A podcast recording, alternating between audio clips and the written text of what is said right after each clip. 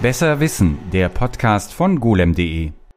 Hallo und herzlich willkommen zu einer weiteren Ausgabe. Mein Name ist Martin Wolf und ich bin Podcastbeauftragter bei golem.de und mit mir hier zusammen in meiner warmen Wohnung in Potsdam-Babelsberg ist Dennis Neviak. Und Dennis Neviak hat zwei Bücher geschrieben. Das erste Buch heißt ähm, Alles schon mal da gewesen und das zweite Buch heißt Blackout. Und zu den Themen dieser beiden Bücher kommen wir gleich. Aber erstmal, hallo Dennis. Und, Hallöchen. Ähm, ich will gleich erstmal mit der, damit starten, wie wir uns kennengelernt haben. Wir haben zusammen bei einem Lokalfernsehsender gearbeitet. Ich war, glaube ich, irgendwie ganz normal Kameraäffchen und du äh, Praktikant bestimmt. Praktikant bestimmt. Ja, ganz frisch nach der Schule. Ja, da warst du noch sehr, sehr jung, ich wahrscheinlich auch noch. Ähm, und dann hast du, dann weiß ich das nächste Mal, dass ich dich gesehen habe, da war ich dann schon auch nicht mehr da. Da, dann gehe ich irgendwie über die Straße, kommt eine Straßenbahn, was es in Potsdam gibt. Und ich denke, den kennst du doch. Und da saßt du am Steuer der Straßenbahn. Das stimmt. Das habe ich mal so für ein paar Jahre nebenbei während des Studiums gemacht. War auch ganz witzig. War eine schöne Erfahrung. Also ich weiß, dass ich selten, ich glaube, es ist in meinem Leben zweimal passiert, dass ich den Straßenbahnfahrer kannte und grüßen konnte und zurückgegrüßt wurde. Das war schon ein sehr schönes Gefühl. Also man merkt daran, du bist umtriebig, du hast das während deines Studiums gemacht. Was hast du da studiert? Europäische Medienwissenschaft im Bachelor und Filmwissenschaft im Master. Wir kommen dem Thema immer näher, wir umkreisen es so langsam.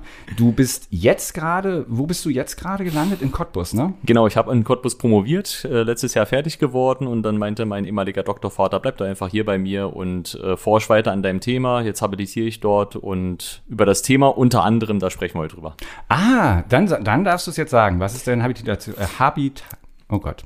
Ha das Habilitation, ja, es ist wirklich auch ein schwieriges. Wort, ja. Ich muss mich selbst noch dran gewöhnen. Also es äh, geht nicht direkt um das, worüber wir heute äh, im engeren Sinne sprechen werden, aber es geht eigentlich bei mir immer wieder darum, wie Fernsehserien auf die Gesellschaft wirken, wie sie Gesellschaft auch zusammenhalten, könnte man jetzt mal ganz lapidar in einem Satz sagen. Und äh, das werde ich aus der Perspektive betrachten, wie zum Beispiel Kultphänomene, ähm, aber auch ähm, ja, Fankulturen über um Fernsehserien, ähm, ja, Gemeinschaften stiften, während es in meiner Dissertation eher um Vereinsamungseffekte in der modernen Gesellschaft ging.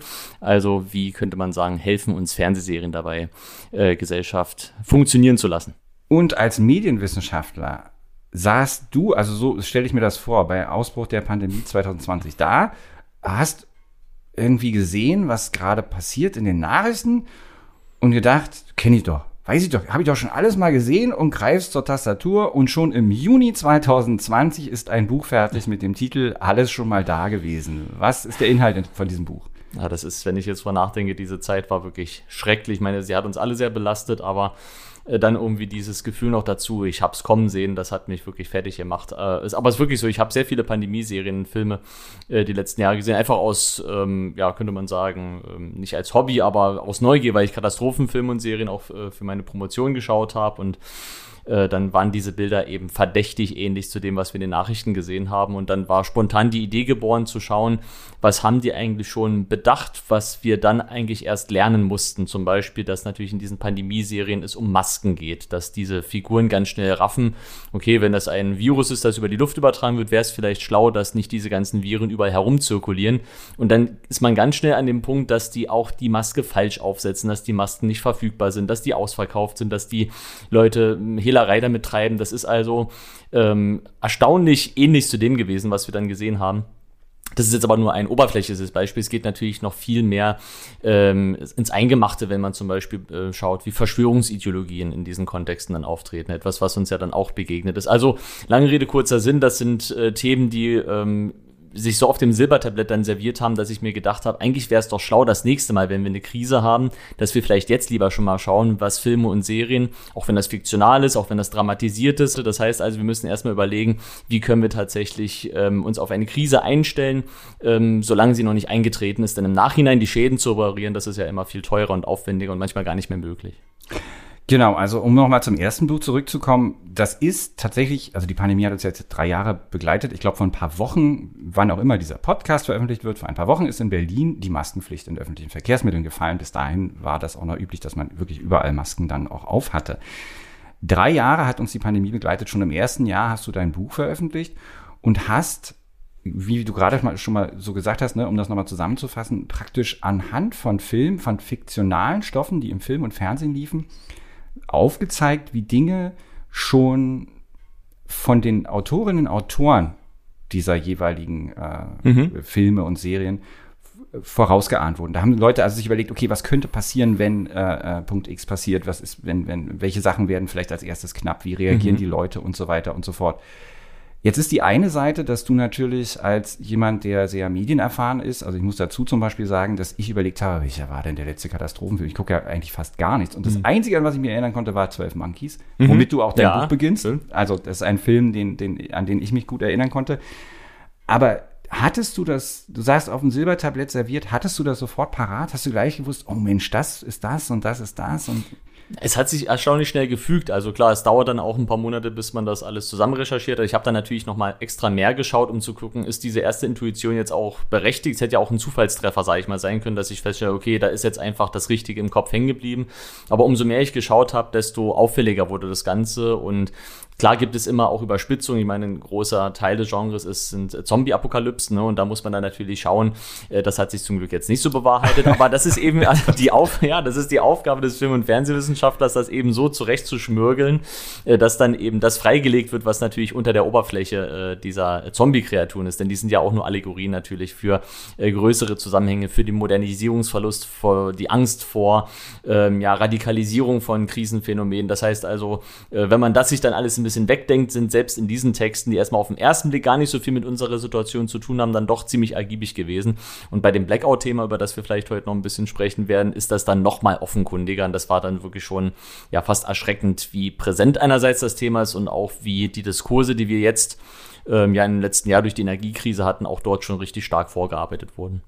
Die Sache ist ja auch, das erinnert mich so ein bisschen an die, an die, an die alten Geschichten. Ne? Da sitzt man am Lagerfeuer und erzählt Geschichten und die haben dann aber eben trotzdem eine lehrreiche Wirkung. Das würde man jetzt von einem Film, der wie zum Beispiel 12 Monkeys oder ich weiß nicht, hast du ein ganz absurdes Beispiel für einen, für einen Film, der wirklich eigentlich Hanebüchen ist und trotzdem einen Kern hatte, der dich. Der Ach, es, es, gibt unheimlich viel. Es gab mal so einen lustigen argentinischen Film, Phase 7.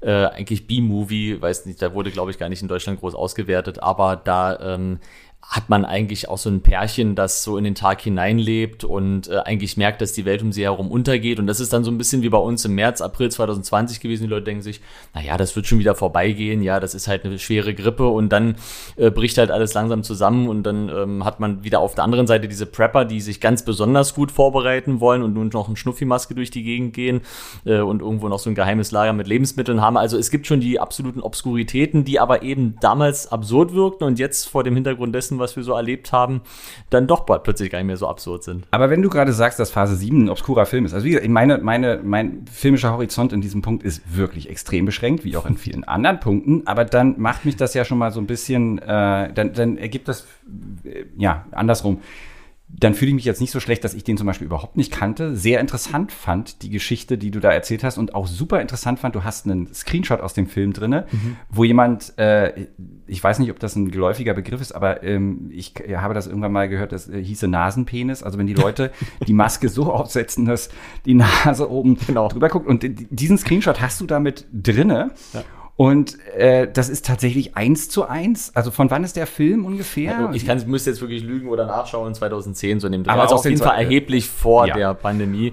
Und das Schönste an der Szene ist eigentlich, dass die Maske nicht, also nicht, dass nur der Penis oben rausschaut, der Nasenpenis, sondern dass man auch die ganze Zeit äh, diese Maske wandern sieht. Ja, also es wird sekundenschnell geschnitten und mal ist die Maske dann gar nicht mehr drauf, mal ist sie richtig drauf, mal schief, dann fehlt sie wieder ganz. Also es ist schon fast eine Parodie eigentlich. Ist, es, ist es. Ist wirklich super. Also ich und kann diese Szene nur empfehlen und die macht ganz viel Spaß, auch wenn sie natürlich bedrückend ist, weil letztendlich ja davon ja Gesundheitsrisiken ausgehen, im fiktionalen und dann auch im realen. Aber wenn man das mal sich wegdenkt, dann ist es schon ziemlich spaßig. Wie gesagt, ich, ich finde das schön, dass das und beruhigend, dass man also diese Filme gar nicht kennen muss, also sondern dass da wirklich Sachen dabei sind, wo selbst du sagst, das ist obskur, die sind dir halt aber aufgefallen. Mhm. Es gibt dann zu den Filmen eine Inhaltsbeschreibung beziehungsweise eben eine Beschreibung von den Phänomenen. Du analysierst dann, inwieweit das vergleichbar ist vielleicht mit, mit heutigen Sachen und versuchst so ein bisschen eben die Lehren rauszuziehen. Aber man kriegt auch einen Eindruck, davon, ob dieser Film vielleicht eigentlich eben unterhaltsam ist. Mhm. Das ist mhm. eigentlich auch so ein bisschen ein Filmtipp-Buch.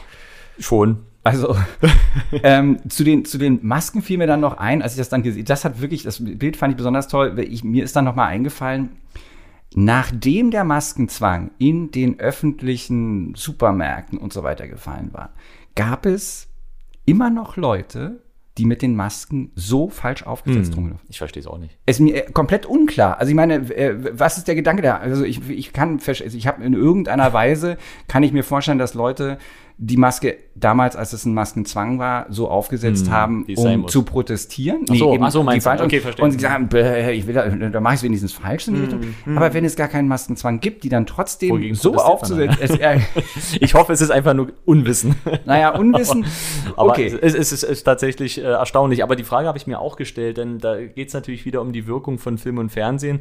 Äh, selbst in den Fernsehnachrichten wurde ja immer wieder gezeigt, wie sie falsch getragen wurden. Und natürlich schaut man sich das, glaube ich, auch ab. Also ich würde da gar nicht was Böses unterstellen, sondern ich glaube, die Leute haben es einfach bis heute nicht richtig gelernt. Also äh, vielleicht aber hat es einem auch niemand richtig beigebracht. So, Also das, du hast eine schöne Überleitung geschafft zum, zum, zu, zu meinem nächsten Aspekt hier. Ähm, die Spiegelung dieser Inhalte in der Realität. Diese Filme wurden ja von Millionen Menschen gesehen, vielleicht jetzt nicht Phase 7.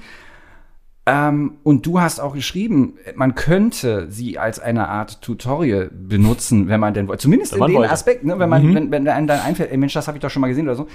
Aber trotzdem aus meiner Warte habe ich jetzt nicht das Gefühl gehabt, dass das Auswirkungen in die Realität hat, dass die Leute sich daran orientiert haben. Ist dir da was aufgefallen? Habe ich vielleicht was übersehen da? Das ist tatsächlich auch extrem schwer zu beschreiben und ich muss auch zugeben, das ist nicht mein wissenschaftlicher Schwerpunkt. Also das wäre jetzt erstmal eine theoretische Hypothese, dass es da ein Wirkverhältnis gibt und ich glaube, das lässt sich schwer in Abrede stellen, dass wenn Dutzende Millionen Menschen bestimmte Filme gesehen haben, es muss irgendeine, also wie sich das auswirkt, das kann ich jetzt nicht ähm, äh, fundiert sozusagen empirisch behaupten, aber es wird auf jeden Fall irgendwas davon hängen geblieben sein und was eigentlich mein Anliegen ist, dass angesichts dessen, wie du es ja richtig sagst, sich ja beobachten lässt in der Realität, dass wir anscheinend vielleicht doch nicht ganz so gut vorbereitet waren auf die Situation, äh, dann könnte man ja ähm, zumindest für die Zukunft schauen, vielleicht machen wir es das nächste Mal besser. Äh, und deswegen ist auch das neue Buch so ein bisschen in die Richtung geschrieben, gerade wenn man diese Filme nicht gesehen hat, wenn man die Serie nicht gesehen hat oder wenn man sie gesehen hat, aber nicht durch die Brille sozusagen gelesen hat. Das ist nicht nur Unterhaltung, sondern da steckt vielleicht auch was drin. Äh, also ich sage mal ein kleines Servicebuch, dass äh, man nicht Dutzende Blackout-Filme oder Pandemiefilme und Serien gesehen haben muss, um zu wissen, wie man sich auf so eine Situation einstellt, sondern ja, es gibt hinten zum Beispiel so eine Checkliste, da muss man einfach nur abhaken und dann weiß man, was man zu tun hat mit dem Augenzwinkern. Die, die Checkliste, da kommen wir auch noch zu. Ähm, ich habe jetzt hier noch einen Punkt äh, aus einem Film, der heißt Contag Contagion. Contagion. hm. Ja. Wo es einen äh, Charakter gibt namens Krummwiede Mhm. und der ist eins zu eins Querdenker. Naja. Also es äh, eigentlich. Ach, hier muss, muss ich versuchen, mich äh, professionell und distanziert zu dieser Figur zu äußern, weil ich habe jetzt erst vor kurzem ein Buch fertig gemacht über Verschwörungsideologien in Filmen und Serien, deswegen habe ich mich da lange jetzt mit beschäftigt und umso mehr ich über diese Figur nachdenke, desto bedrückender ist es, weil da steckt extrem viel drin von dem, was wir kennen. Also vielleicht für die Zuhörerinnen und Zuhörer, worum es da geht, eine schwerwiegende Pandemie. Den Film kennen wahrscheinlich auch sehr viele. Äh, ungefähr vergleichbar mit dem, was uns während äh, der Corona-Pandemie widerfahren ist, wenn auch in dem Film etwas äh, tödlicher. Und dieser Crumvidi, der ist, ähm, der tarnt sich erst, könnte man sagen, als ja so hipper Blogger, so ein ähm, Journalist, der seine, Unabhängigkeit äh, nach außen zeigt. Aber in Wahrheit ist er eigentlich man könnte sagen, er will ähm, ja von dieser Krise natürlich profitieren, indem er das wird eigentlich auch relativ stark deutlich, äh, dass er da selbst gar nicht dran glaubt, dass er so ein homöopathisches Mittel unter die Leute werfen will, wo er sich dann richtig satt dran verdient. Und stattdessen ähm, sagt er, wenn ihr dieses Mittel nehmt, dann braucht ihr euch nicht impfen lassen. Und man kann sich das ja hochrechnen, wie viele Dutzende, Tausende äh, Menschenleben das dann kostet. Ne? Und der sitzt dann auf seinen Millionen. Also was ich an dieser Figur spannend fand, dass Verschwörungsideologien auch nicht so, wie man es manchmal annimmt, einfach nur Irrglaube ist oder ja irgendeiner Form Ersatzreligion oder dass das einfach nur Wahnsinn ist, sondern es ist einfach auch ein gutes Geschäft. Ne? Und das ist, von daher lässt sich da die Verbindung zu Querdenkern, auch zu extrem politischen Parteien ganz schnell herstellen, dass die natürlich dran verdienen, vielleicht nicht im finanziellen, aber im politischen Sinne durch Machtgewinn, durch ähm, eine, äh, indem sie die Leute auf ihre Seite ziehen, durch äh, solchen Wahnglauben. Und ich finde es erschreckend, wie schnell äh, das funktionieren kann, wenn einem eine Gesellschaft auf bestimmte Phänomene keine Antworten findet ne? oder bestimmte Dinge nicht gut erklären kann. Naja, also äh, du merkst, ich komme ins Schwafeln, aber die, diese Nein, Crumb, diese überhaupt Crumby, die nicht. Figur, Also- die macht mich total fertig. Mich hat das, mich hat das schon vom Lesen äh, fertig gemacht und ich fand es, wie gesagt, so er, erstaunlich. Ich weiß nicht von Contagion. Ich habe gerade versucht hier äh, äh, hilflos auf diesem. Ich habe heute zum ersten Mal ein iPad und versuche deine Bücher auf dem. Habe versucht die Bücher aus dem iPad mit mit Markierungen zu versehen. Was funktioniert, aber man kann die Markierungen nicht. Man kann da nicht hinspringen. Das ist auch mal nicht vorgesehen. Aber was ich sagen wollte, äh, Contagion ist auch von ungefähr wann? 2011, glaube ich. Ja. ja. Und ähm, dieser Typ das ist eine, eine, wie eine Blaupause. Mhm. Also man kann da wirklich eins zu eins, inklusive dem natürlich diesem Gedanken einerseits ähm, die, äh, die offizielle, äh, in Anführungszeichen, Wahrheit anzuzweifeln mhm. und selbst aufzudecken mhm. und eben als Blogger hier ganz allein gegen die große mhm. Maschine zu stehen und so. Genau. Bis hin zu dem Punkt eben der persönlichen Bereicherung. Mhm. Ähm, ja, also ich, ich denke dann auch manchmal, also da, da habe ich dann auch überlegt, Fällt den Leuten das vielleicht nicht selber auf? Also wenn man jetzt solchen Sachen anhängt zum Beispiel, dann irgendwann kommt vielleicht dann doch der Punkt, also eben diese, was ich meinte, ne? Mhm. es gibt Millionen Leute, die diesen mhm. Film gesehen haben. Das mhm. ist wirklich ein berühmter Film. Ich kenne den mhm. Namen auf mhm. jeden Fall. Es muss doch vielleicht irgendwann mal so einen Rückschluss gegeben haben, sag mal, kann das sein, dass dass das gerade das ist, diese Geschichte, aber vielleicht überschätze ich da auch die Möglichkeit der Leute in der aktuellen mhm. Situation so zurückzudenken an fiktionale hm. Themen. Vielleicht fällt einem dann das gar nicht ein. Aber dir, dir fällt es natürlich ein. Dich frage ich jetzt daher, wenn du einen Film guckst, ähm, und du bist, hast ja gesagt, du bist natürlich auch jemand, der gerne Katastrophenfilme guckt oder so. Ähm, guckst du den dann schon gleich mit dem, mit dem Auge ja, des. Ich bin jetzt natürlich ein bisschen vorbelastet und sensibilisiert, aber ich glaube, das sind oft gar keine bewussten Prozesse, sondern läuft natürlich auch ganz viel unbewusst ab. Und äh, was zum Beispiel sich auch empirisch gut zeigen lässt, dass in April und Mai dann die Leute, also äh, als die Pandemie losging, die Leute auch sich zu solchen Narrativen hingezogen gefühlen, äh, gefühlt haben. Ne? Also das lässt sich an Abrufzahlen sehr gut zeigen, auch an Verkaufszahlen, wie oft solche Filme jetzt dann äh, gemietet wurden und das ist zumindest zu unterstellen, dass das nicht grundlos passiert. Ja, also die Leute gucken ja, also stell dir vor, du bist in einer Pandemie und dann sitzt du auf dem Sofa und guckst dir im Fernsehen auch noch eine Pandemie an. Ja, also das ist erstmal kontraintuitiv. Es muss also irgendeinen Grund dafür geben, warum die Leute das machen. Und ich würde behaupten, auch wenn ich das jetzt nicht äh, erforscht habe, aber es gibt da Studien dazu, dass das natürlich schon irgendeine Form von psychologischer Bewältigung äh, dient, dass man ähm, sich mit dieser Frage auseinandersetzt, wie gehen die Figuren damit um? Vielleicht geht es mir auch noch ein bisschen besser als diejenigen, die dort jetzt mitten schon im Weltuntergang sind. Also äh, das ist auf jeden Fall nicht grundlos und ja, wie du schon richtig sagst, wenn ich jetzt natürlich die Serien, die Filme mir anschaue, dann ähm, gucke ich da immer natürlich gleich durch die Brille, äh, was ist da noch so drin. Das wird aber kein bewusster Vorgang des normalen, in Anführungsstrichen, des gewöhnlichen Rezipienten oder der Rezipientin sein, sondern die wird einfach das in sich aufnehmen. Ähm, und ich nutze dann immer gerne den Begriff des Fragments, da bleibt was hängen, sage ich mal, ja. Und dann kannst du aber in dem Moment nicht sagen, das ist jetzt aus diesem Film oder das ist jetzt genau aus dieser Rezeptionserfahrung, sondern das kehrt irgendwann wieder und du wirst es wahrscheinlich gar nicht mehr verorten können. Aber weil wir natürlich über Krisen- und Katastrophenphänomene unser Wissen kaum aus der Alltagserfahrung beziehen können. Ne? Und höchstens vielleicht aus den Fernsehnachrichten, aber da ist schon wieder das Mediale drin, wäre, glaube ich, ähm, begründbar zu behaupten, dass wenn wir in irgendeiner Form Wissen zu diesen Themen beziehen, dann ist es eher aus der Populärkultur, weil sie uns sonst in der Alltagserfahrung einfach fehlt. Du hast es gerade so schön zusammengefasst, aber du fasst es auch in dem Buch zusammen und da merkt man dann doch den Medienwissenschaftler, ich zitiere mal, filmische Kunstformen halten damit eine sonst auseinanderdriftende, sich ständig vereinzelnde, individualisierende und beschleunigende Moderne zusammen, indem sie den Subjekten das Gefühl aufrechterhalten, dass sich das Leben in Gemeinschaft doch beeinflussen, nein, noch beeinflussen lässt und wünschenswerte Veränderungen verwirklichbar sind. ähm, du sagst, dass die Filme eine Orientierung bieten können. Mhm. Natürlich nicht die Zombie-Apokalypse, aber ich, es, ich halte es aber auch für schwierig.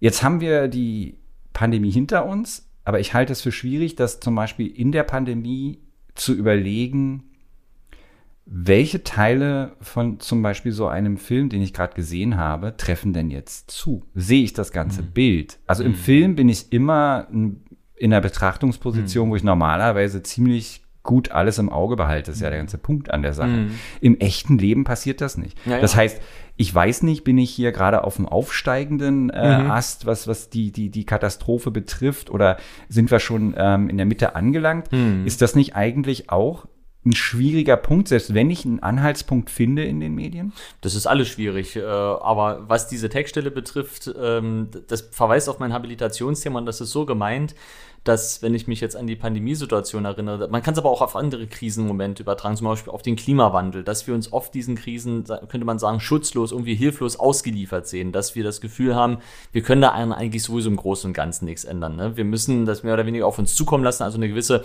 fatalistische Grundeinstellung. Und was mich interessiert an Filmen und auch an Serien, dass wir beobachten können, wie die Figuren miteinander umgehen und welche Auswirkungen deren Handeln auf ihr Umfeld hat. Und das ist im Alltag natürlich nicht so einfach. Natürlich interagieren wir miteinander und wir sehen, ich handle und der andere reagiert in irgendeiner Form, aber im gesamtgesellschaftlichen Kontext ähm, fühlen wir uns doch im gewissen Sinne machtlos, weil ja die Dinge trotzdem auch ohne unser Zutun irgendwie weitergehen. Und in den Serien sieht man auch, dass das Handeln Einzelner sehr große makrosoziale Auswirkungen haben kann. Und das wäre meine Hoffnung auch, wenn wir wieder mit einer Krisensituation konfrontiert sind, dass der Einzelne eben sich nicht im Sinne von, naja, ob ich jetzt die Maske trage oder nicht, ist eigentlich auch wurscht oder wie ich mich jetzt in dieser Situation verhalte, ist eigentlich unerheblich, sondern ähm, das wird zum Beispiel in Contagion in einer Endszene sehr anschaulich dargestellt, wie zum Beispiel, wo dieses Virus herkommt und wie kleinste Verhaltensweisen, zum Beispiel, dass man ähm, Erdnüsse aus einer Schale nimmt, wo vorher jemand mit seiner ungewaschenen Hand eben auch drin, drin rumgegrabbelt hat, oder wie jemand jemanden anhustet und sich das dann eben ähm, weiterspreadet. Ne? Also diese ähm, Visualisierung von Kausalketten, die hat man natürlich im, im Alltag so nicht.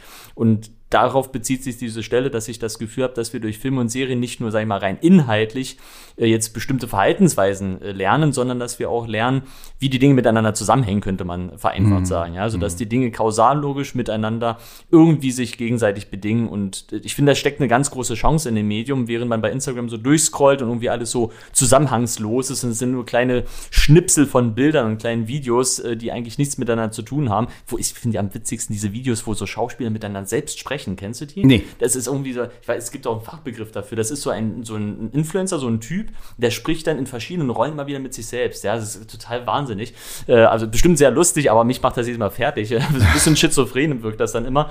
Und weißt du, das hat irgendwie nichts mit, mit einem größeren Kontext zu tun. Und in Filmen und Serien lernen wir was über die gesamte Gesellschaft. Das ist zumindest meine Hoffnung, die ich damit verbinde. Und wir bekommen es nicht so serviert wie in Realität. Denn ebenfalls mhm. ein Zitat aus Contagion, ähm, das du hiermit aufgegriffen hast dass ähm, Kate Winslet in ihrer Rolle als Mitarbeiterin des US-amerikanischen Centers for Disease Control and Prevention sagt, ein Plastikhai im Film hält die Menschen davon ab, ins Meer zu gehen. Ich meine, die Leute wissen, dass das kein echter Hai ist in dem Film, ne? Aber die Warnung auf einer Zigarettenpackung, Punkt, Punkt, Punkt. Mhm. Also, mhm. ne, das, das Reale genau. ist, also ich habe jetzt Angst vor, völlig irrational davor, irgendwie ins Wasser zu gehen, weil ich habe mal einen Haifischfilm mhm. gesehen. Andererseits scheint es mir jetzt nicht so zu sein, dass die Leute eben diese, oder sagen wir mal so, vielleicht war es ja auch ganz gut so, dass diese super große übergreifende Angst bei den Leuten so mhm. verankert war während der Pandemie. Mhm. Denn dann äh, hätten die vielleicht noch, äh, hätte man vielleicht noch ganz andere ja. ähm, äh, Verhaltensweisen mhm. in, in, im Alltag erlebt, als wir es gesehen haben, ja. oder? Ja, Angst ist sowieso nie ein guter Ratgeber. Ich bin eigentlich erstaunt gewesen, äh, auch nachdem ich diese ganzen Serien und Filme schon vorher gesehen hatte, wie vernünftig die Leute alles in einem doch im März, April 2020 mit der Situation umgegangen sind. Klar, es gab dann einige irrwitzige Figuren, die sich dem entzogen haben oder na, die benannten äh, Querdenker oder sonst wer, die, äh, sag ich mal, dann würde ich aber trotzdem behaupten, immer noch die Ausnahme von der Regel dargestellt haben. Und ich erinnere mich nur an Telefonate, die ich mit guten Freundinnen und Freunden hatte, die meinten, das erinnert mich irgendwie an Walking Dead der hat dann auch erstmal sich den Kofferraum mit Wasser voll gemacht. Ah, vielleicht gehe ich nochmal einkaufen. Ja, also weißt du, so, äh, ja. so fragmentarisch, das ist jetzt natürlich nicht, äh, es beweist gar nichts, das ist jetzt nur anekdotisch. Aber es hat zumindest mein eigenes Gefühl äh, wiedergespiegelt, dass ich weiß noch, wie ich 2015 oder 2016, keine Ahnung, wann das rauskam, das erste Mal Fear the Walking Dead geschaut habe. Ich dachte mir, okay, jetzt musst du irgendwas machen, sonst sitzt du hier blöd rum und hast die Serie geguckt. Das dann, Gefühl so, hatte ich auch. Ne? Irgendwann, ich, ich, ich gucke gar nicht so eine Serie, gestellt. aber irgendwann dachte ich auch, sag mal, sollte ich Wasser im Keller haben? Oder irgendwie, ähm, äh, ja, Dosen? Ja, ich bin mir immer noch nicht. Ich habe dann kein Wasser im Keller jetzt außer Scheibenwischwasser und ich habe ja, auch immerhin. keine Dosen. Ja. Aber ja, ja äh, damit kommen wir zur Check genau, so, genau. Wir sind jetzt an dem Punkt, wo wir zur Checkliste übergehen.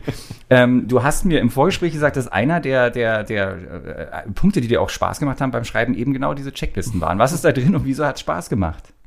Naja, ich habe die eigentlich erst gar nicht äh, vorgesehen gehabt, sondern es sollte eben eine geisteswissenschaftliche Abhandlung sein, die eben argumentativ einen Fließtext produziert. Und da habe ich festgestellt, äh, ich bin an meiner eigenen Vorbereitung. Ich meine, klar, wenn man sich mit diesem Thema die ganze Zeit befasst und dann habe ich ein Projekt mit dem Bevölkerungsschutz für, äh, mit dem Bundesamt für Bevölkerungsschutz und Katastrophenhilfe gemacht und dann kommt man irgendwann dahinter, es ist schon sinnvoll, einen kleinen, äh, eine kleine Vorsorge zu betreiben. Das heißt nicht, dass man sich den Keller vollstellt, aber das BBK empfiehlt eben so einen 10-Tage-Vorrat und das Nötigste sollte man an der Hand haben. Äh, das würde ich auch im Übrigen jedem empfehlen. Und es hat sich irgendwie gezeigt, dass wenn die Figuren das hätten, dann würden die viele Probleme gar nicht haben. Also es sind wieder so implizite äh, Empfehlungsweisen, die sich daraus natürlich äh, rauslesen lassen. Und es hat mir Spaß gemacht, äh, die einzelnen behördlichen Empfehlungen, aber auch das, was darüber hinausgeht, an den einzelnen Szenen und an den Filmen nachzuweisen. Deswegen ähm, in Anführungsstrichen beweise ich auch jeden äh, Tipp äh, in dieser Checkliste mit einigen Beispielen aus Film und Fernsehen. Und ich muss zugeben, das hat mich irgendwie erheitert, weil es natürlich auch, da sitzt ja kein ähm, ähm, Regisseur oder Drehbuchautor davon, denkt sich, oh ja, ich muss jetzt sozusagen eine bebilderte Checkliste für die Bevölkerung machen, sondern die machen das, was sie witzig finden und was Publikum adressiert und was die Leute auf dem Sofa hält oder ins Kino lockt. Und trotzdem deckt sich das irgendwie auf eine eigenartige Art und Weise. Also es ist eine, könnte man sagen, nicht sehr, vielleicht in dem Fall nicht sehr wissenschaftliche, aber aus der Erfahrung heraus doch ähm, ja, plausible Erklärung, dass vielleicht eine minimale Vorbereitung auf bestimmte Situationen uns helfen kann, dann nicht ganz hart von so einer Krise getroffen zu werden. Können wir mal in die Checkliste reingucken? Du hast das Buch dabei. Na klar. Ja, meine Lieblingstipps. Genau, sag uns doch mal deinen Lieblings. Also, also äh, oder den Tipp, oder sag, nee, sag uns meine, mal den Tipp, den, den Dennis Neviak befolgt hat. Also äh, tatsächlich äh, habe ich dann nochmal meine eigene Vorbereitung anhand meiner eigenen Checkliste geprüft und ich bin eigentlich ganz gut, würde ich sagen, ja. Äh, aber das Wichtigste ist, ich meine, wenn jemand hier jetzt zuhört, dann kauft euch ein Radio. Ein echtes, gutes, altes Radio. Ein UKW-Radio, meinst du? Ja, eins mit Batterien oder irgendwie eins, was kein Smartphone. Smartphones sind nach einer Viertelstunde bis 30 Minuten nutzlos, weil die Funkmasten nicht mehr funktionieren. Es gibt doch so Radios mit Kurbeln. Ja, gibt's auch, ja. Hm, Die sind allerdings überteuert und da verdienen auch wieder andere sehr gut dran. Muss nicht sein, ja. Einfach ein billiges für 10 Euro und ein paar Batterien zu, weil man kann sonst nicht mehr kommunizieren. Man weiß nicht, was um einen herum passiert, wenn zum Beispiel der Strom weg ist, ne.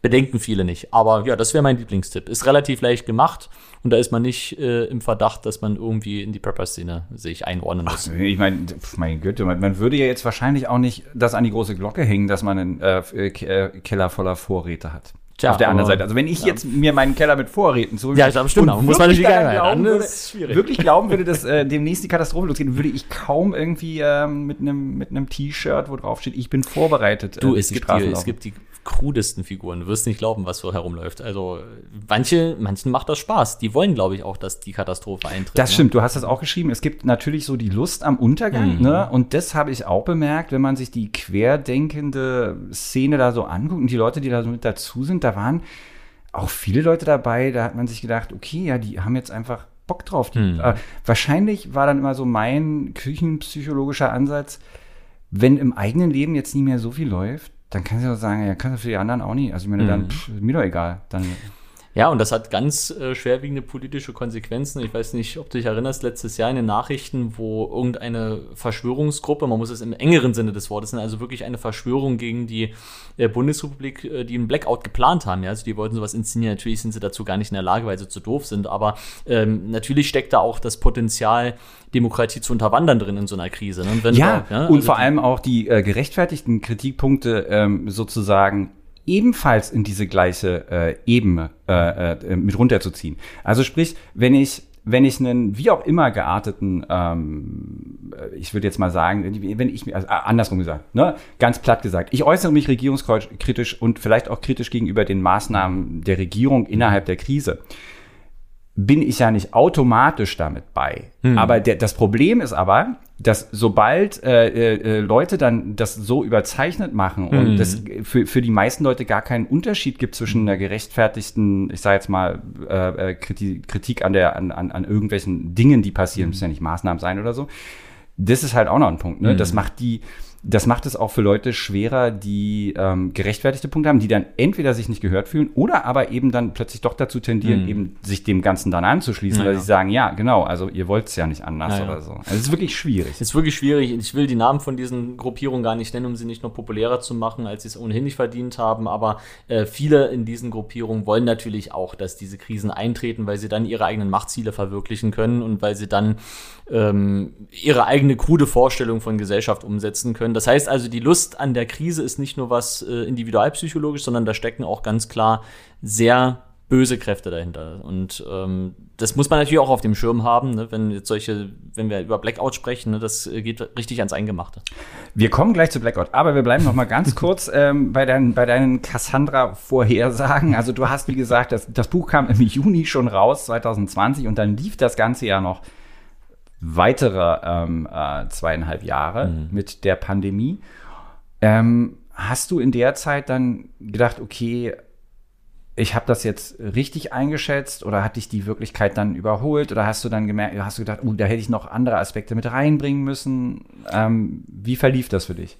Das ist eine interessante Frage. Also ich habe das natürlich in dem Moment auch ein bisschen für mich selbst geschrieben, muss ich sagen, das Buch. Ich wollte einfach auch mit dieser Situation umgehen und das irgendwie verarbeiten. Und äh, es war eigentlich erst als Paper gedacht und dann ist da ist relativ schnell angewachsen. Und wenn ich das jetzt nochmal neu schreiben würde, würde ich wahrscheinlich nochmal 100 weitere Filme und Serien schauen, einfach um das vollständig zu machen. Es ist halt äh, nur die Spitze des Eisbergs, die ich mir damals aufgrund der Zeitnot äh, und aufgrund der ja, Neugier äh, anschauen konnte. Aber ich würde sagen, die groben Züge würden sich nicht im Wesentlichen ändern, selbst wenn man jetzt noch mal, wenn man das Genre, sage ich mal, komplett abgrasen würde. Ähm, was ich eigentlich erstaunlich finde, ist, dass diese, ja, könnte man sagen, auch Krisenmüdigkeit, äh, die auch in den Serien, in den Filmen thematisiert wird, dass zum Beispiel bei, auch bei Contagion die Jugendliche dann irgendwann nach einem Jahr sagt, ich habe jetzt keinen Bock mehr äh, in meinem Zimmer zu hängen und ich will mich jetzt mit meinem Freund treffen und ich will wieder ein normaler, wie normaler Mensch leben, ja, äh, der eben sich nicht immer nur maskiert und also das ist etwas, was wir in, in Reinstform beobachten können, was aber auch Wissenschaftler schon im April 2020 gesagt haben, Leute, jetzt sind wir noch alle ziemlich heiß hinterher, dass wir aufpassen, dass nichts passiert, aber aber wartet mal ein Jahr, anderthalb Jahre ab und genauso ist es ja auch gekommen. Also von daher würde ich sagen, ähm, auch wenn hier natürlich wieder die Überspitzung ähm, wegzurechnen ist, äh, die groben Linien, die haben sich, glaube ich, schon ganz gut abgezeichnet und ähm, ich bin nur froh, dass sich jetzt langsam die Dinge wieder normalisieren, also normalisieren im weitesten Sinne. Aber es kündigen sich ja schon wieder die nächsten Krisen an und deswegen ist jetzt die Chance, wieder nach vorne zu schauen. Du hast nach vorne ist. geschaut, genau. Du hast, äh, äh, du hast später, also wann, wann ist das nächste Buch rausgekommen? Äh, Blackout war gut ein Jahr ist das jetzt ja ungefähr. Also vor einem Jahr ist das Buch, das zweite Buch von dir rausgekommen, das heißt Blackout. Und da geht es jetzt darum, was passiert, wenn uns die Energieversorgung äh, schlapp macht. Und da bist du, stimmt, da bist du auch schon wieder eigentlich relativ vorne dran. Hast du das da fing die Ukraine-Krise gerade richtig an, Fahrt aufzunehmen, ne? Also das hat mich wirklich äh, richtig äh, mürbe gemacht, denn ich habe mich mit dem Thema schon zweieinhalb, Jahre... Du darfst keine Bücher mehr schreiben. Äh,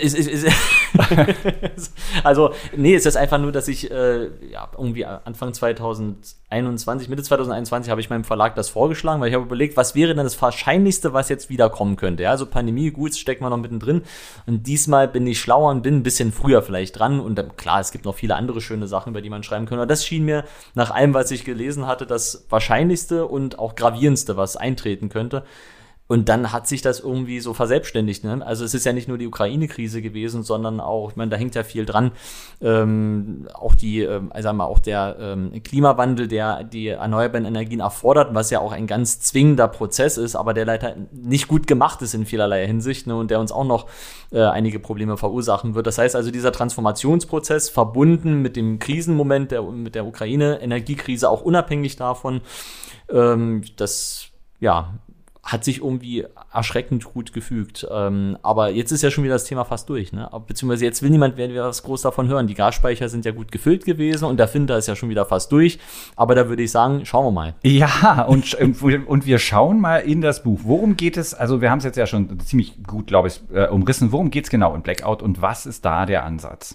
Also ich nehme eigentlich äh, das, was ich in dem Pandemie-Film- und Serienbuch gemacht habe, äh, als Grundlage, um mich einem anderen Krisenphänomen äh, zuzuwenden und untersuche, wie Filme und Serien darstellen, wie sich die dort gezeigt natürlich fiktionale Gesellschaft verändert, was das mit den Figuren macht, wenn die Stromversorgung für eine gewisse Zeit dauerhaft flächendeckend ausfällt. Ne? Also klar, Stromausfälle gibt es immer auch im Alltag, das kriegen wir meistens gar nicht mit. Nachts, wenn da mal für eine Viertelstunde der Kühlschrank nicht versorgt ist, da passiert gar nichts. Aber es geht natürlich um die gravierenden Einschnitte, wenn für einige Tage bis hin vielleicht sogar ab einer Woche äh, für einen großen Bereich die Stromversorgung nicht mehr zur Verfügung steht. Und äh, dadurch, dass wir solche Situationen zwar vereinzelt schon hatten, aber eigentlich niemand damit wirklich eine Erfahrung bisher gemacht hat, ist eigentlich nur im Fiktionalen eine Antwort darauf zu finden, wie sich dann Gesellschaft verändert. Und das untersuche ich in dem Buch.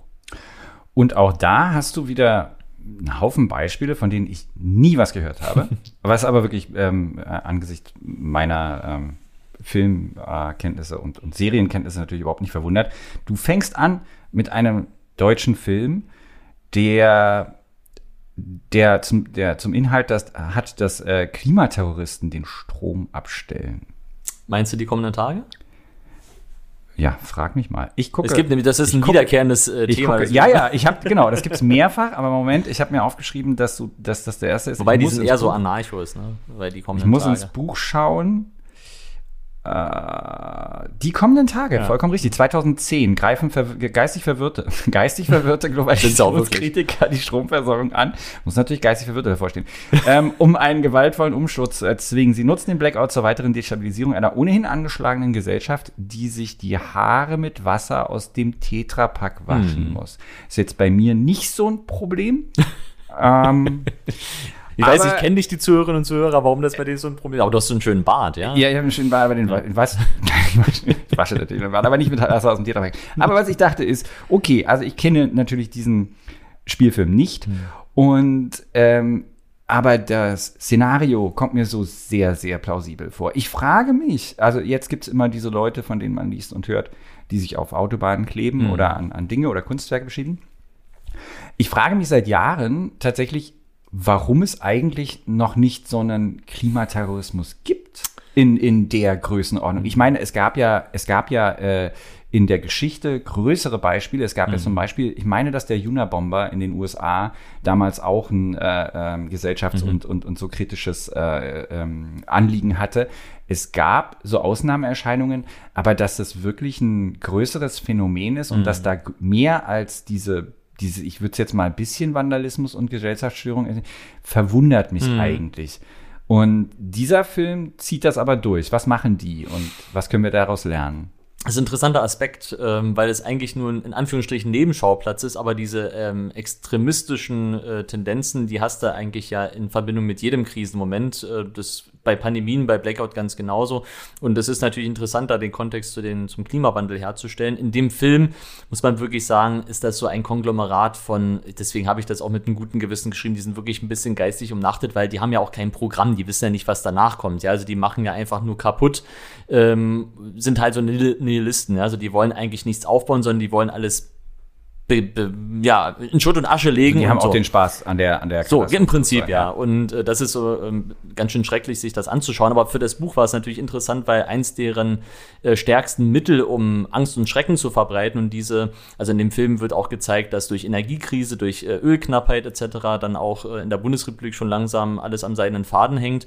Und die inszenieren so einen kontrollierten, so eine Cyberattacke um die, die Stromversorgung für einige Zeit. Die kommt dann zwar wieder, aber sie zeigen damit, es ist alles ganz schön fragil äh, um Leute auf ihre Seite zu ziehen ne? und äh, zu zeigen, dass alles ähm, doch wesentlich ähm, weniger funktional ist, als man sich wünschen würde.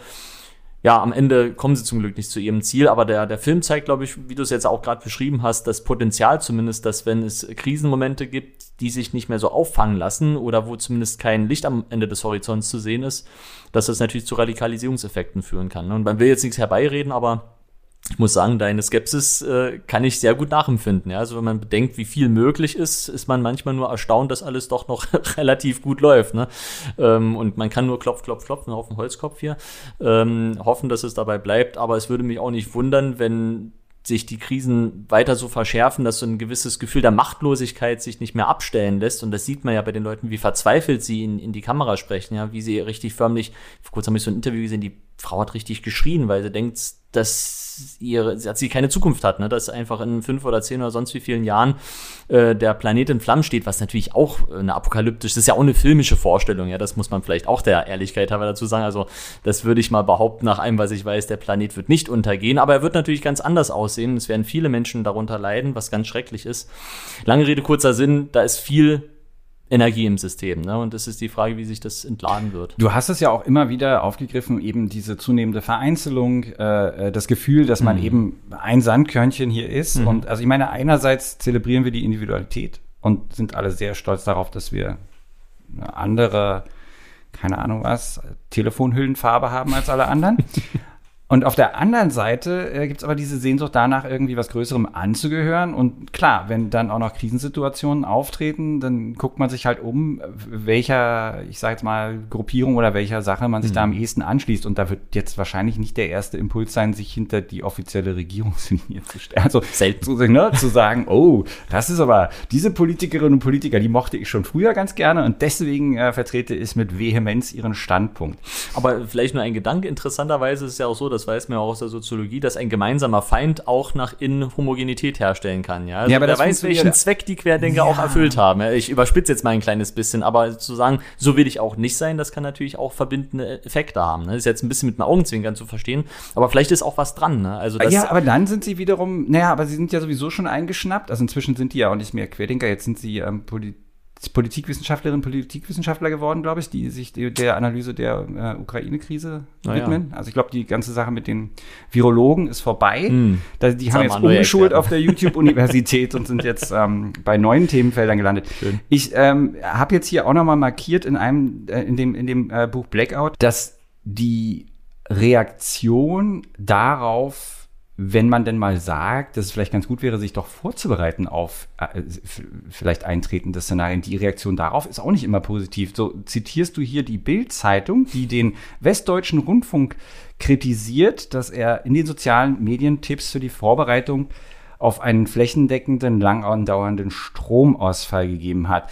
Und sie sagen, also die Bild-Zeitung hat dann geschrieben, dass äh, die apokalyptischen Panikvorstellungen die natürlich von der grünen Energiewende verursacht werden, ähm, eine Verharmlosung äh, solcher Krise irgendwie äh, mhm. betrieben würde. Und ja, also das ist dann, das ist dann Teil der Realität plötzlich, die in deinem Buch aufschimmert.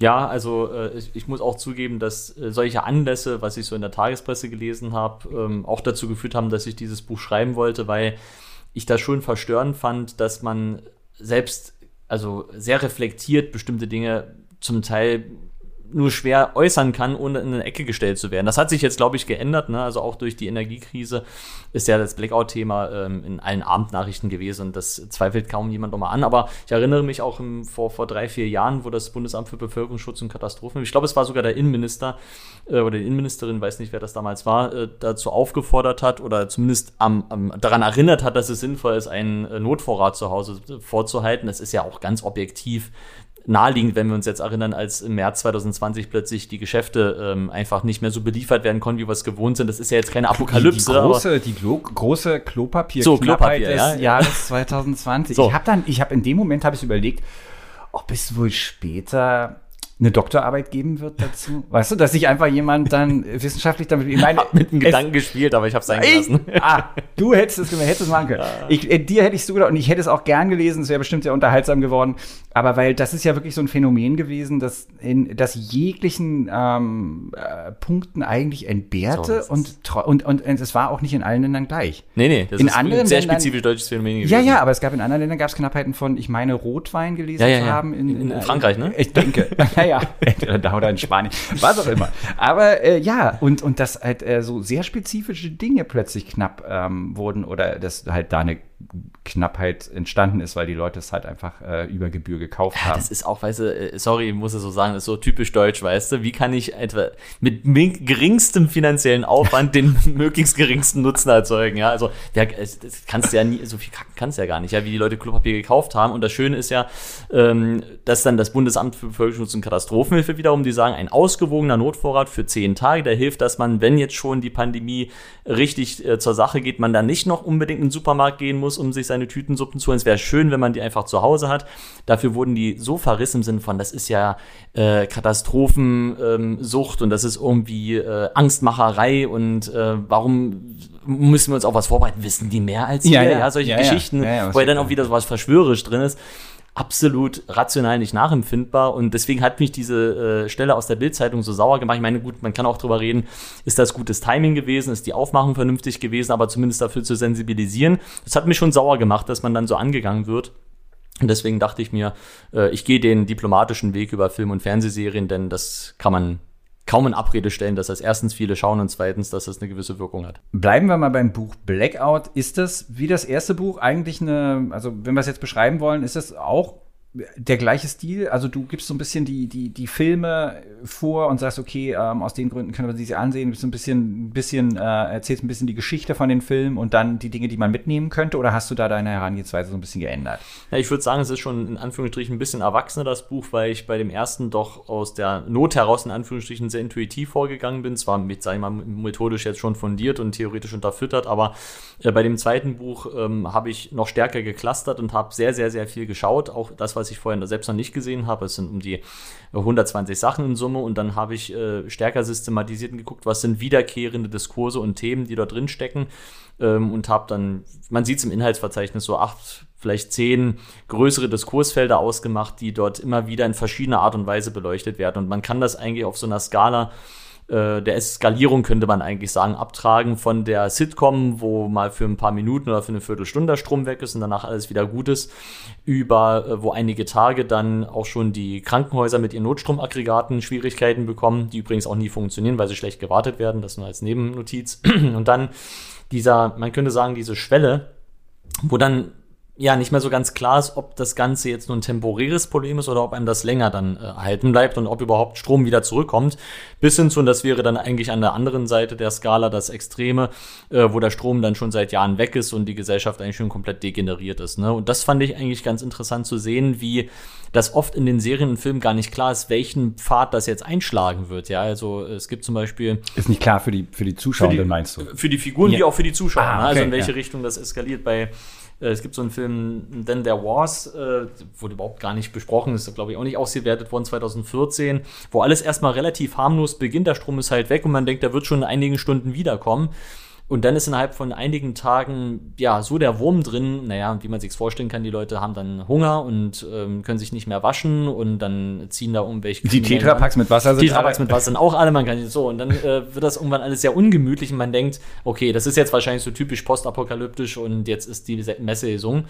Ich will jetzt nicht spoilern, am Ende des Films geht das Licht plötzlich wieder an aus heiterem Himmel und die Leute stehen in diesem Licht und sehen, was sie angerichtet haben die letzte Woche, weil sie eigentlich sich schon so mit der Nachmoderne, wie ich sie nenne, also mit einem solchen Zustand, wo Elektrizität dann gar nicht mehr da sein wird, fast schon angefreundet haben. Und dann zack, ist sie plötzlich wieder da, die gute alte Moderne. Und man sieht nur, wie man sich gegenseitig massakriert hat.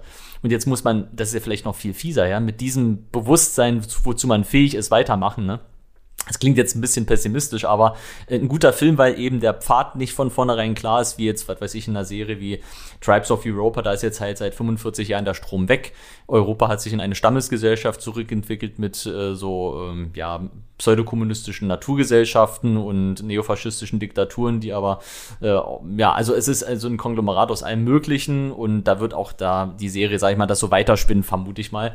Aber ja, also von daher finde ich das immer interessant zu sehen, welche möglichen Pfade kann eine solche Krise, Krise, eigentlich nehmen? Ein Punkt, den ich mir notiert habe, ist, den ich dich fragen wollte, sind ähm, Favoriten und die schlimmsten. Also ich meine, es ist natürlich so, du hast einen Haufen dann geguckt und vielleicht auch normal geguckt oder so. So deine, deine High- und Lowlights wären mal interessant für mich. Da muss ich mal selbst nachgucken, was ich hier. Es ist ja wirklich viel. Aber also das, was ich eigentlich schön fand, ist, dass das Blackout-Thema so oft in den Pandemieserien wiederum dann aufgegriffen wird. Also dass das ja alles Hand in Hand geht. Eins mhm. kommt zum anderen. Äh, da gibt es so eine schöne Serie ähm, Station 11. Auf, basierend auf einem Buch, die habe ich wirklich gern geguckt, auch wenn sie dann ihre Längen hat, aber das haben sie meistens, äh, wo dann die Pandemie in den Blackout führt. Und da werden so schön die letzten Tage der modernen Gesellschaft äh, eingezeigt, wie schnell das so sich abwickelt. Ähm, die guckt sich echt gut weg, kann ich gut empfehlen. Auch ähm, richtig arty gemacht, sehr ästhetisch. Und Lowlight? Äh, low, ja. Ja, ich, dadurch, dass ich immer mit so einem wissenschaftlichen Auge schaue, bin ich natürlich eigentlich wertneutral, aber. ich äh, weiß, du betonst das im Vorwort, aber ich, ich, ich, ich gebe mein Bestes zumindest, ne? Man ist ja, man bleibt da trotzdem Mensch. Mm. Ne, würde mir jetzt nichts äh, spontan einfallen, müsste ich wirklich jetzt Gar nicht, gar nicht ne? so, dass es ein äh, richtig, vielleicht hast du nur den, den, den richtig schlimmen, nicht ein B-Movie aus den 50 Vielleicht halt genau äh, Glück gehabt oder Pech gehabt, je nachdem. Ne? Ähm. Ist gut, dass du da so schmerzfrei bist, weil nämlich das bedeuten könnte, dass wir demnächst dann irgendwann ein neues äh, Buch bekommen. Wenn es denn so ist, worum ginge es denn? Oder was interessiert dich gerade? Was guckst du gerade? Also ich äh, würde gerne diese Reihe fortsetzen und mir weitere Krisenpotenziale unserer spätmodernen Gesellschaft anschauen. Und ja, was sich aufdrängt, ist natürlich äh, Klimakollaps, ähm, Ökokatastrophe. Da kann man, also das ist ja dann noch mal mehr als mit dem Blackout-Thema. Und das hängt ja dann auch wieder alles schön zusammen. Künstliche Intelligenz äh, ist, ist, etwas, was auf uns zukommt, was natürlich viele positive gesellschaftliche Folgen haben wird, aber wo man jetzt auch schon weiß, da gibt es auch Sollbruchstellen ja, ähm, so in die Richtung. Ich sage jetzt mal, um mal noch mal in der, um zum Ende noch mal in der Realität anzukommen. Ähm, wir haben ein bisschen darüber gesprochen, welche, welche Vorbereitung du getroffen hast. Du hast mit Sicherheit ein UKW-Radio. Ja, selbstverständlich. So, was ist mit Solaranlage? Du hast einen Balkon? Ja, ich habe so äh, eigentlich mehr aus Neugier mir so mal zugelegt. Ist ja auch heutzutage alles nicht mehr sehr teuer. Funktioniert auch gut. Kann man machen. Aber, Aber man sollte sich nicht darauf verlassen, dass man damit irgendwas noch groß, ich meine, Fernsehprogramm gibt's dann irgendwann nicht mehr und sage, also es gibt ja auch so nostalgische, gemütliche, romantische Vorstellungen, dass man dann so mit seiner Solaranlage, weißt du, auf dem Balkon und alle anderen sterben und man überlebt so als letzter, weil man seine Solaranlage hat. Das wird nicht eintreten. Also da würde ich eher empfehlen, darauf spekulieren, dass alles wieder normal wird und da brauchst du dann auch keine Solaranlage. Da kommst du ein paar Tage auch so durch. Ich merke das auch nach dem Buch haben mich Leute angesprochen, Dennis, ich habe jetzt hier, ich habe mir so alte Autobatterien gekauft. Ich werde die jetzt so zusammenlöten und ich sage, lass es lieber, ja, sonst jagst du dich noch in die Luft, keine Ahnung, was da passiert aber äh, absolut unverdächtig, ja. Und die Leute machen sich echt Sorgen und jetzt hat sich es ein bisschen abgeschwächt, aber so November, Dezember, das waren beunruhigende Gespräche zum Teil. Und sonst so das Feedback? Äh, positiv. Ähm, einzelne Stimmen. Ich lese ja auch leider dann gern Amazon-Kommentare. Ne? Ähm, Was heißt leider? Also wenn ich ein Buch schreiben würde, dann entweder würde ich die Kommentarsektion sperren oder ich würde da immer mal, würde da auch immer reingucken. Nee, ich bin da sehr neugierig. Äh, gut, manche finden es halt äh, langweilig, aber die meisten finden es lustig. Okay. Also es kann sich jeder seine eigene Meinung Genau, geben. es ist ja auch so, dass du schon, also dein, dein, dein wissenschaftlicher Background kommt schon zum Tragen. Also äh, äh, für mich mit, mit der, mit der, mit der ähm, Aufmerksamkeitsspanne von einem Eichhörnchen sind manche Sätze gerade am Anfang, die waren sehr, sehr lang. Dann dachte ich, okay, das ist so, wie er es schreiben, ne? Also man merkt, dass das erste Buch gerade, dieses alles schon mal äh, da gewesen, äh, tatsächlich äh, mal als eher wissenschaft einen wissenschaftlicheren äh, ähm, äh, Zweck erfüllen sollte. Mhm. Da sind wir beim, beim wahrscheinlich jetzt zum letzten Punkt aber noch. Wenn du dir was wünschen dürftest, was, was sollen deine Bücher dann erreichen? Was ist, was ist ein Ziel, was du damit verfolgst? Tja, also ich glaube, was ich aus Filmen und Serien selbst gelernt habe, ist, dass die Krisen dann am schwerwiegendsten sind, wenn sie einen unvorbereitet treffen und wenn man nicht minimale Vorkehrungen getroffen hat. Und diese minimalen Vorkehrungen kann wirklich jeder treffen und sie werden nicht nur einzeln jedem Einzelnen helfen, durch eine Krise besser zu kommen, sondern die gesamte Gesellschaft wird auch dadurch entlastet. Wenn der Katastrophenschutz anfangen muss, jedem seine Tütensuppen zu bringen und dann aber keine Schwerverletzten mehr behandeln kann, dann haben wir nichts gekonnt. Deswegen wäre meine Hoffnung, dass man dieses Buch liest, vielleicht ein bisschen Vergnügen empfindet, weil natürlich in diesen Serien, in Filmen alles ganz schrecklich ist und dieser Gefallen, diese Lust an der Katastrophe ist auch in diesem begrenzten fiktionalen Kontext, glaube ich, vollkommen in Ordnung. Deswegen machen diese Serien und Filme Spaß.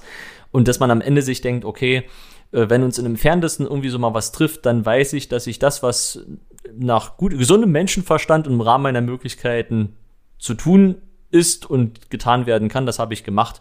Und wenn wir dann wirklich mal heimgesucht werden von so einer Situation, dann stehen wir das gemeinsam besser durch. Vielen Dank, Dennis Newiak, ähm, Medienwissenschaftler und Autor von bis jetzt zwei Büchern. Und wenn man sich über Katastrophen informieren möchte, vielleicht, ja, hoffen wir mal, dass es nicht so viele davon gibt in der nächsten Zukunft, dann könnte man das natürlich tun auf golem.de. Dies ist der Werbeblog in eigener Sache. Lest äh, Aktuelles zu IT, Technologie und andere Nachrichten bei uns. Und damit danke Dennis und bis zum nächsten Mal. Sehr gerne, hat Spaß gemacht. Ciao. Ciao.